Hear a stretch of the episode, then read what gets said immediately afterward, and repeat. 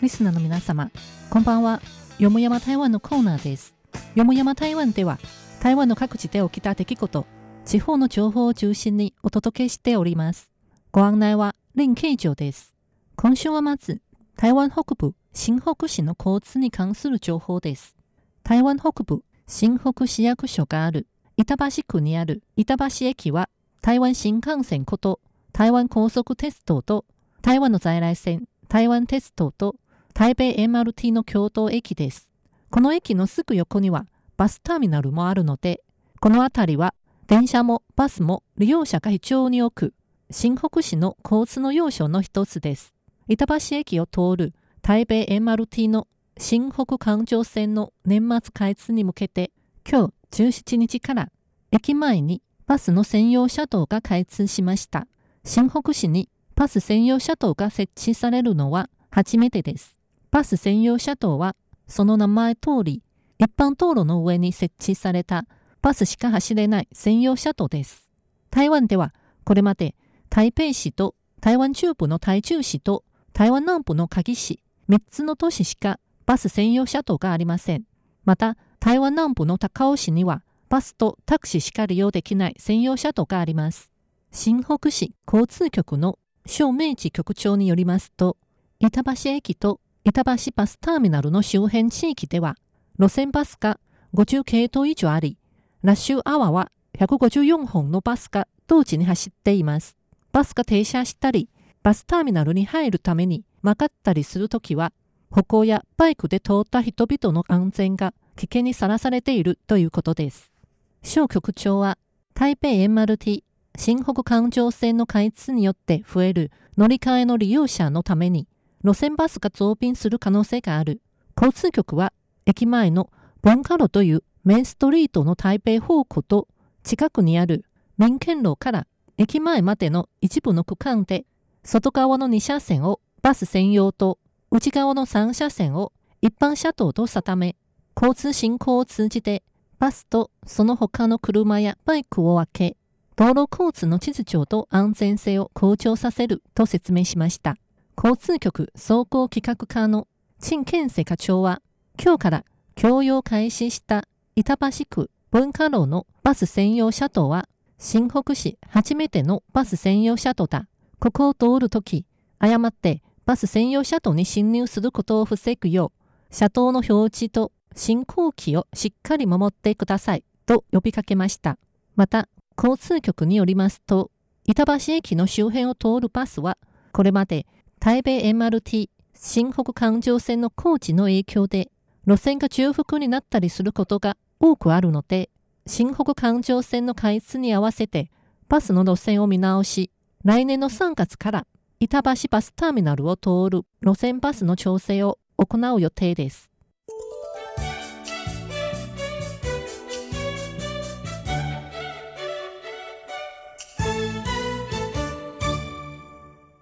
次にご紹介するのも交通に関する情報です。今度は台湾南部の高雄市にある高雄国際空港です。高雄国際空港は高雄市の小港区。小港は小さい港と書きますが、小港区にあるので小港空港とも呼ばれています。日本からの直行便も多いここは台湾第二の空の玄関として台湾南部の交通において大変重要な役割を担っています。来年1月15日からこの空港と高雄市の隣にある台南市を結ぶ直行リムジンバス台南商工基調回線台南商工空港エクスプレスの運行が始まります。基調回線は飛行機の機、調は場所の場、快適の快、路線の線と書きます。台南市が運営するこのリムジンバスは片道台湾元150元、およそ日本円530円という安い運賃で1日16便運行される予定です。このリムジンバスは台南市中西区の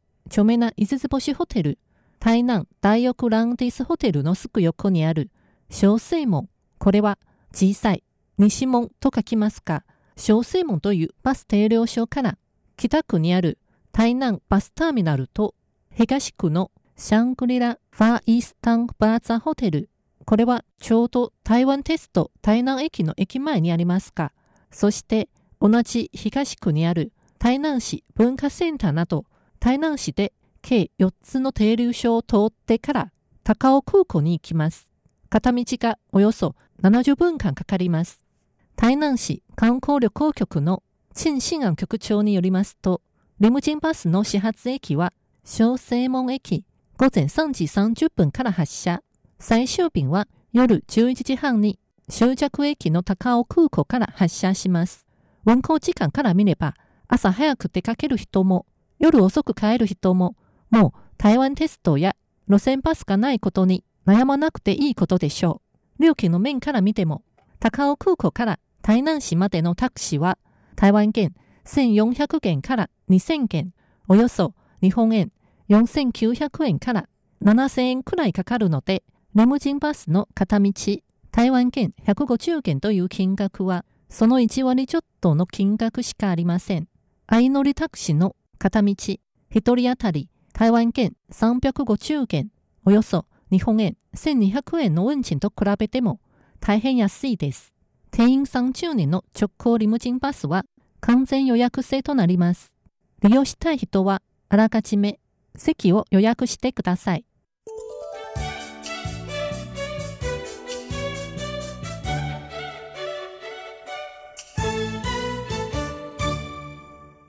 次は台湾北西部の病立県です。台湾において最も重要ないちごの産地、病立県の大国。大根は大きい湖と書きますが、いちごが旬を迎えました。台湾においていちごの全国栽培総面積はおよそ600ヘクタールありますが、そのうちほぼ3分の2、400ヘクタールが病立県大国にあるので、そこがいちご王国とも呼ばれています。毎年12月の下旬から翌年の3月にかけて旬を迎え、いちご狩りが冬の病立県の重要な観光境地となっています。農家によりますと、今年の冬は最初は暖かく、昼間の気温が摂氏20度以上になることがしばしばあって、寒暖差がはっきりしていないため、一気目の開花と実り状況があまり良くなく、収穫量も少なくなかったです。現在、2期目の開花が終わり、収穫量が増える見込みです。日本の農協に類似している大国農会の張金氏総幹事によりますと、現在、大国でのイチゴ農園はいずれも果実がたくさん実って、いちご狩りは1ヶ月前からすでに始まりました。今年のいちごは香水という果肉が比較的固めて甘みの中に程よい酸味がある品種が多いです。次の収穫ピークは来年の1月下旬から2月の上旬までちょうど旧正月から減少節の間になります。また、いちごの収穫期は来年の4、5月まで続きます。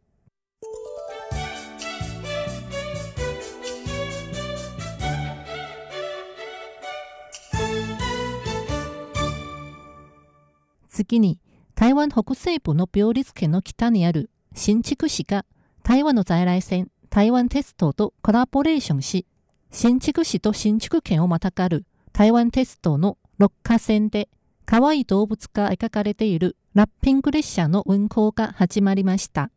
六花線の六花は関数字の六、家と書きますが、新築市にある台湾鉄道の新築駅と新築県筑北市にある六花駅を結ぶ全長わずか 3.1km しかない各駅停車の路線ですが、六花駅で台湾高速鉄道の新築駅に乗り換えられるので、利用者は少なくありません。今回、新築市は改修工事を終えて、12月28日に再オープンする予定の新築動物園をアピールしようとして、六花線で新築動物園の4大スター、カバ、キョン、トラ、台湾ザルが描かれているラッピング列車を来年の1月末まで運行します。12月10日の朝、新築市の林志賢市長は、新築市の先天大使を務めるマスコットキャラクター、カバのラクラクちゃんを連れて、六花線に乗車し、ラッピング列車での通勤を体験しました。初めて電車に乗った楽々ちゃんは、電車の中で大はしゃいで、乗客たちに車内の動物シールを紹介したり、うたた寝したりして、周りの人たちの笑いを誘いました。林市長は、実際の朝食を食べながら、一緒に乗車した新築市の関係者たちと短いミーティングを行いました。林市長は、新築動物園の楽しさと温かさをみんなに知ってもらうため、今回特別に動物ラッピング列車を運行した来年1月末まで台湾テストの6日線で1日35本で運行する。将来は新築から台北への普通列車も増便すると述べました。また、新築市都市マーケティング所の菅小生所長によりますと、4両編成のラッピング列車の車両は、外はそれぞれ新築市立動物園の4大動物エリアを代表するカバ、キョン、トラ、台湾ザルを主役とする絵が描かれていて、中はいろいろな動物のイラストや紹介があるので、通勤の利用者でも観光客でも新築動物園の魅力を感じられます。よもやま台湾、今週の最後は女性進歌、陳アランの台湾語の歌、新的風、ゲラン法、新築の風、キールの雨をお聴きいただきながらお別れしましょう。陳アランは、陳熱の陳、亜種、亜鉛の亜、蘭の花の蘭と書きます。新築は風の日が多く、風も強いので、古くから風の町と言われています。一方、キールンは雨の日が多いので、古くから雨の都とも呼ばれています。今週ご紹介するこの曲は、自分と恋する相手を新築の風とキールの雨に例える曲です。それでは、新築の風、キールの雨をお楽しみいただきましょう。担当は林慶女でした。こちらは台湾国際放送です。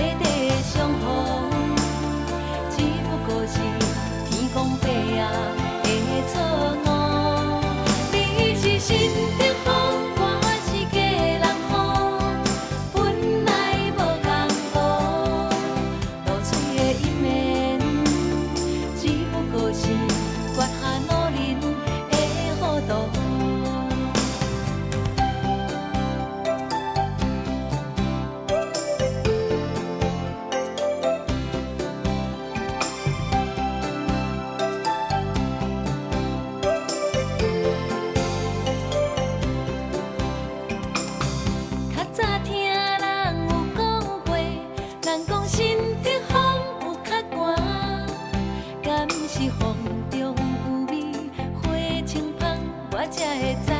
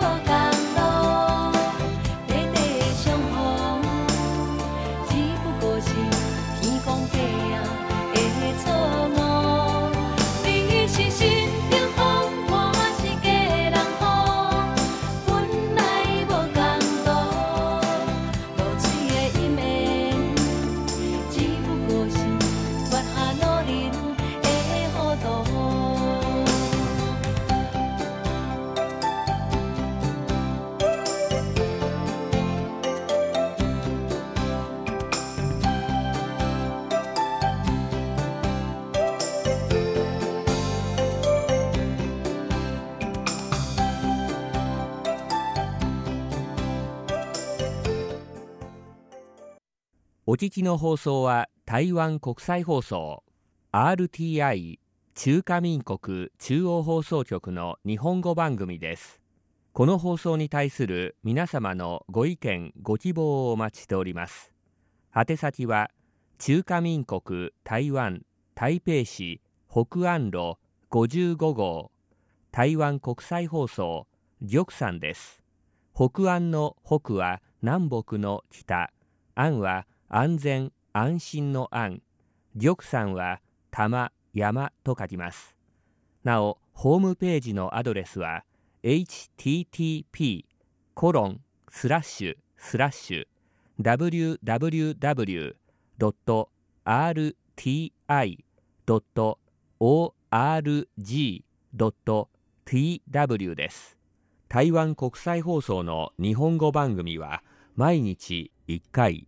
日本時間午後8時から9時まで 9.735MHz を使って北東アジア地区に向けて放送しております次の放送時間まで皆様ごきげんよう中華民国台湾台北から台湾国際放送でした。